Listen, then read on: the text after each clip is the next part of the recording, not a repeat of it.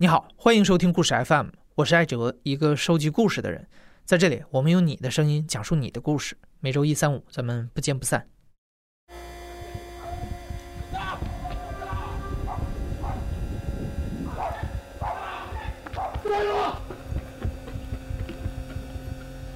我终于等到了这一刻，兴奋、激动、紧张、惶恐。我不知道前面会遇到什么。期待发生，我好像成了卡我觉得很紧张，很刺激。冲到了战场的第一线，身边的狗叫，我都已经没有知觉。他们会抓到那个小偷。我告诉自己，这一定要是一个完整的长镜头。黑夜的巷子里会藏着什么？我的呼吸还没有平缓，但是我知道我必须跟上。我还要把它继续摁倒，要跟紧他们。我要记录下发生的一切。如果我不拿摄像机，我手里有一个甩棍，我会打向他的头，我还是打向他的屁股，我还是打向他的胳膊，我还想打向他的腰。我只是要教训他，我不会管他是否害怕，是否疼。他越疼，我越开心，我越解恨。无数次想把这种小偷摁倒在地，接受教训。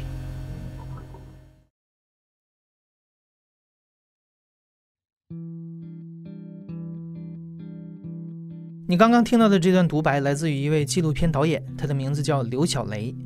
二零一二年，他加入了一个民间反扒队，记录下了他们一起在街头抓捕小偷的过程。所谓反扒队是一种民间组织，他们的成员大多都是普通市民，利用业余的时间在街头巡逻抓捕小偷。中国的很多城市都有民间反扒队。刘小雷是大连人。二零一二年，他有一次在新闻上看到大连市民间反扒队的队长在东莞街头遇刺身亡。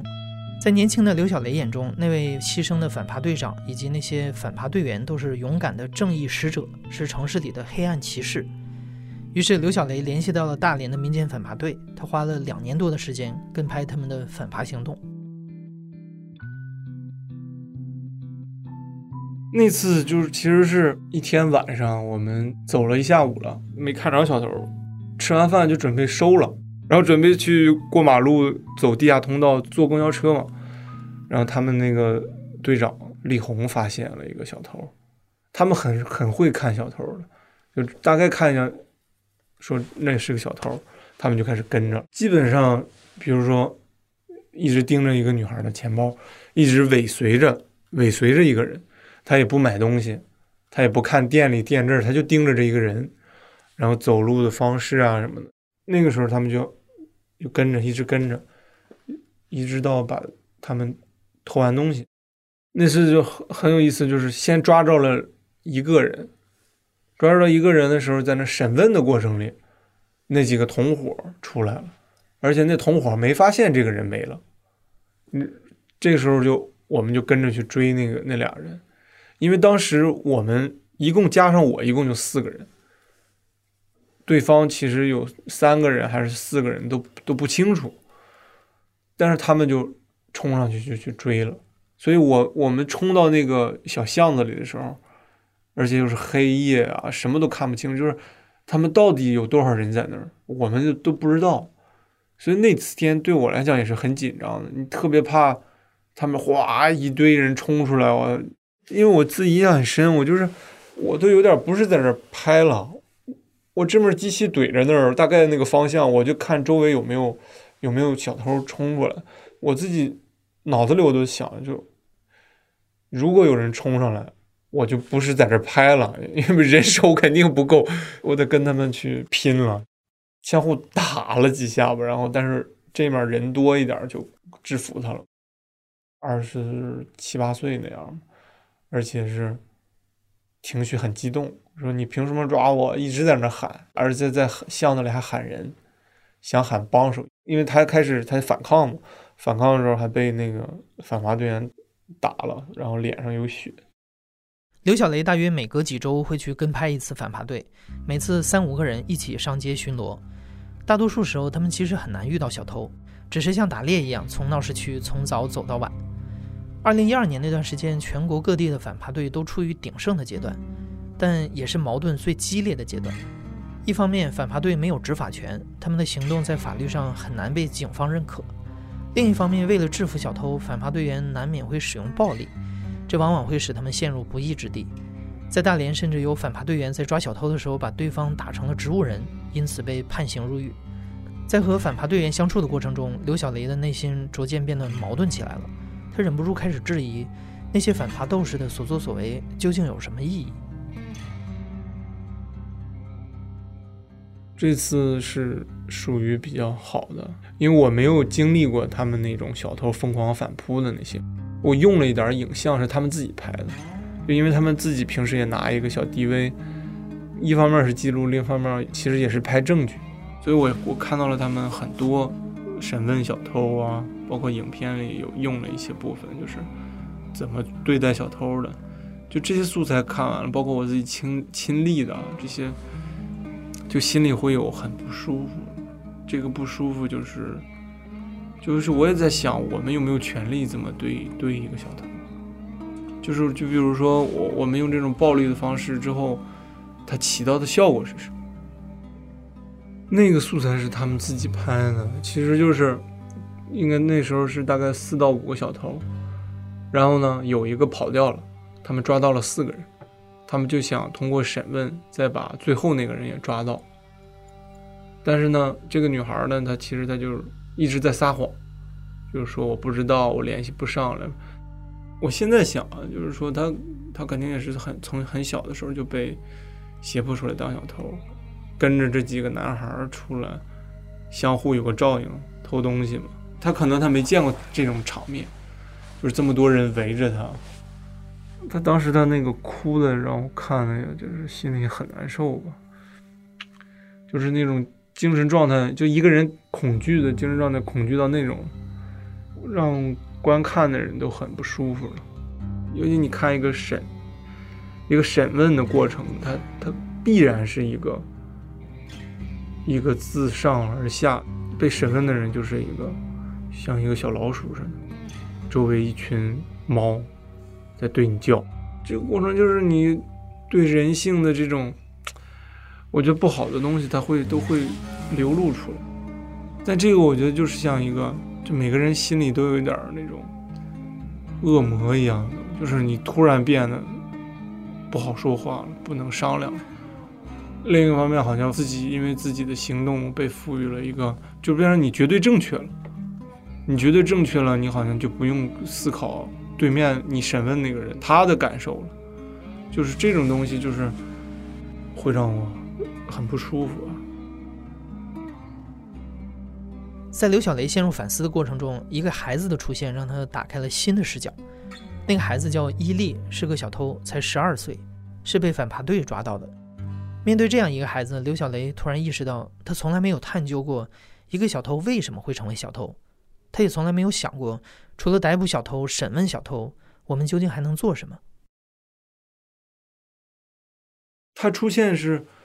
有一年，应该是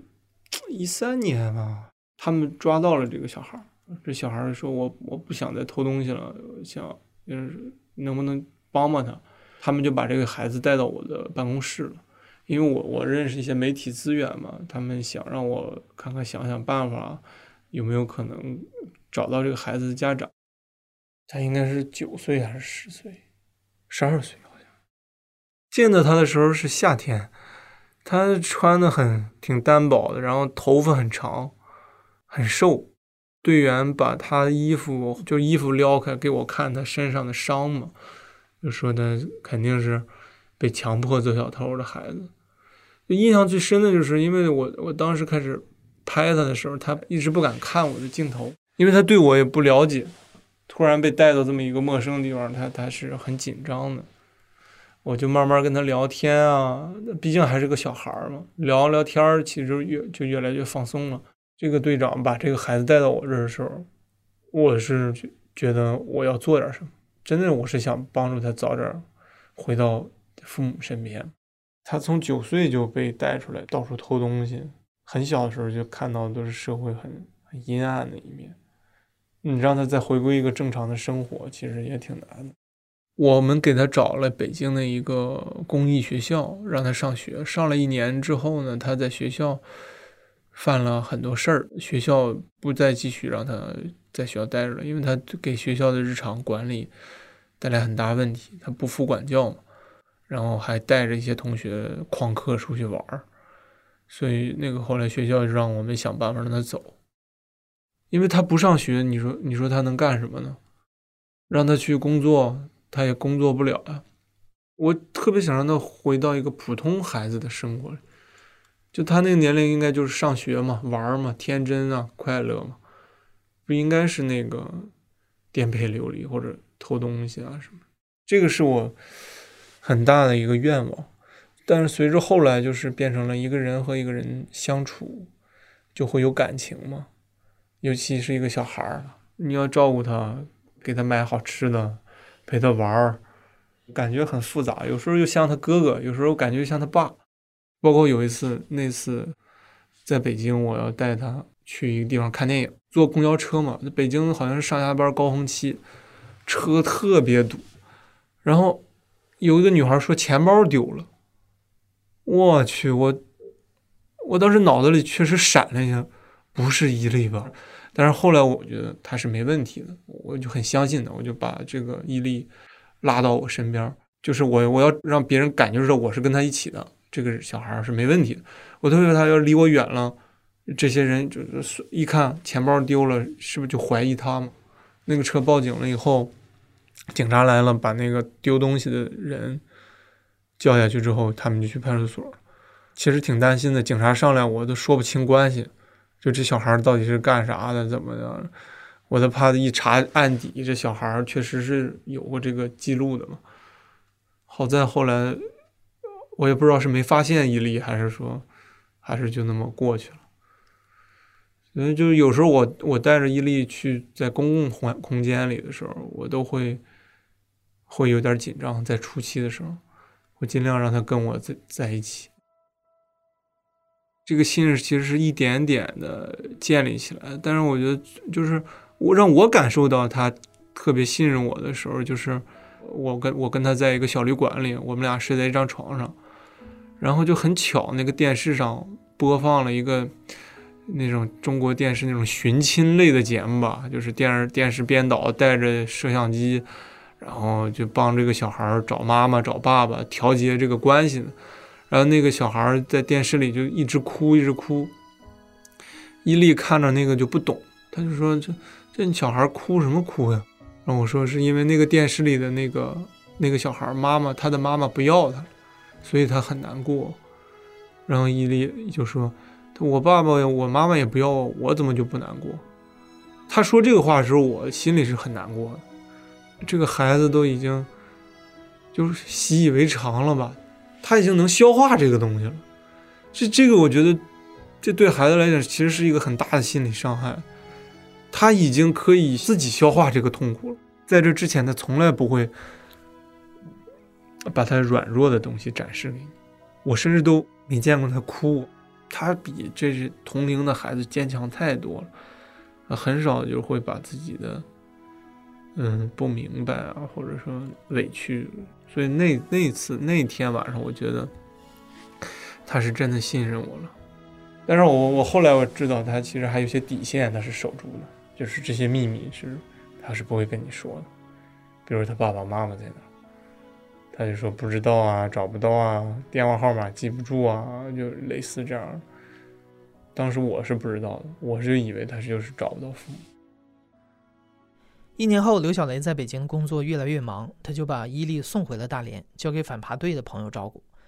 有一天，反扒队的人告诉他，伊利不见了。几个月之后，他们接到了一对陌生夫妇的电话。他们自称是伊利的父母，刘小雷这才知道，原来伊利的父母一直在大连，而伊利离开反扒队是回到了父母的身边。刘小雷原以为伊利能就此安顿下来，可没想到又过了几个月，伊利再次离家出走了。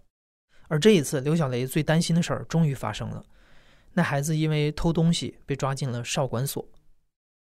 他最后一次离家出走的时候，他爸爸妈妈找到我。我跟着他爸爸妈妈到处去贴那个寻人启事，就是有可能找到他的地方都去问过，甚至他曾出现过的一些网吧我都去了。去了那儿，你就你看到的就是社会上那种冷漠的，你知道，那个网吧里，一个他妈十三十五六岁的小男孩就在那儿天天在那儿待着，这些人都不管，然后一个那种惯偷就把伊利骗到身边，说你去偷东西，我帮你卖，到时候供你上网。后来就被警察抓了嘛。我后来去那个网吧去找，这是好好多人都说都见过这个孩子，但是就是因为我们去到那个时候已经晚了，那时候已经被抓走了。因为我后来跟他爸爸聊天儿，聊了好多次，就是伊利的，他其实是因为缺乏管教，缺乏教育。他爸爸其实在伊利之前有一个孩子，因为一些原因很早去世了，所以他爸爸对伊利在小时候很溺爱，要什么给什么，要什么给什么，一不给伊利什么，伊利就就不可以了。因为他爸爸在当时在乌鲁木齐做烧烤生意，就我这个烧烤呢，孩子可能就在周边玩儿，就可能因为就是太溺爱了吧，就是要什么给什么之后，但那个时候他父母其实也是没有那么多钱，比如说一不给他买个东西，那一个一个坏人就是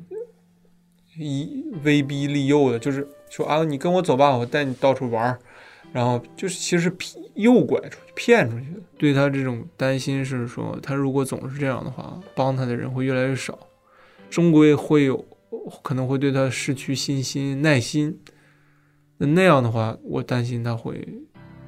就没人管他了，他这就只能又用那种方式生活了。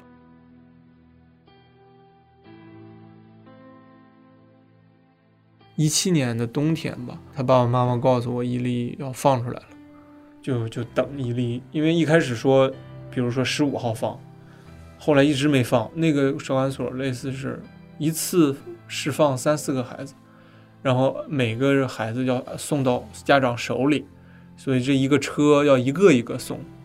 所以我们就一直等，一直等。那那个感觉是很奇特，你知道吗？就是伊利。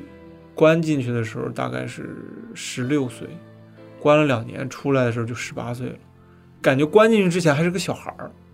出来的时候就一个大人了，声音声线都变了，然后更瘦了，剃的头也很短，然后明显变得很很乖了。出来了之后，回大连跟他父母做烧烤生意，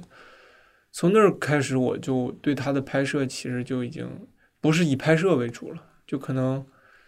一段时间，我只要回大连了，我就去他们的烧烤店去看看他，因为我知道他跟他是在他父母面前是有隐瞒的，就有些东西他不想跟父母说，所以有一次我就跟他出去，就带他出去散散心吧，开车带他去了一个河边儿，他就跟我说，他说他不想回忆他在那个少管所的日子。他就特别想把他经历的事情写下来，然后想把这个给其他的孩子看，像他这样的孩子。他当时说那个话的时候，我我心里是特别感动的。就我觉得，对于我和伊利的关系来讲，就是这些年做这些事儿，尽管他最后还是被关到少管所了，但是如果我们把这个时间点拖到现在，就是我觉得，那这个事儿做的是有意义的。就这这些年不止我呀，这么多人，就是善良的人在他身边出现过，让他没有对这个世界那么绝望。伊利有现在的这个状态，我觉得反扒队员也他们的作用也是不可估量的。就是说，如果没有他把伊利带到我这儿，他现在的结局可能不好的说，他被少管所关了两年。那像伊利这样的孩子，大量的一个群体是什么情况？就是偷到十八岁，因为十八岁之前你偷东西，顶多去那儿踹你两脚就让你走了。但是你十八岁你要再偷，那是关监狱，那你再出来能不能你能不能适应这个社会，那都很不好说的。很多人就是这样，像他这样孩子到十八岁就是自己再回自己村里再骗一个小孩出来，继续干这行。就是那进入这种死循环，再接触了不好的人，在吸毒啊什么，就是所以我觉得，就我们这些人做的事儿，一开始可能你想解决一个社会上大的问题，肯定是不可能的，就是不可能，你没有那么大的能力，这一点是要认清的。然后但但是通过这个像伊利这样的小小小的个体，我觉得就是我们这些人做的事儿，它出现了一些回应。那我觉得就这就是意义所在嘛，就是做的事儿没有白费。嗯。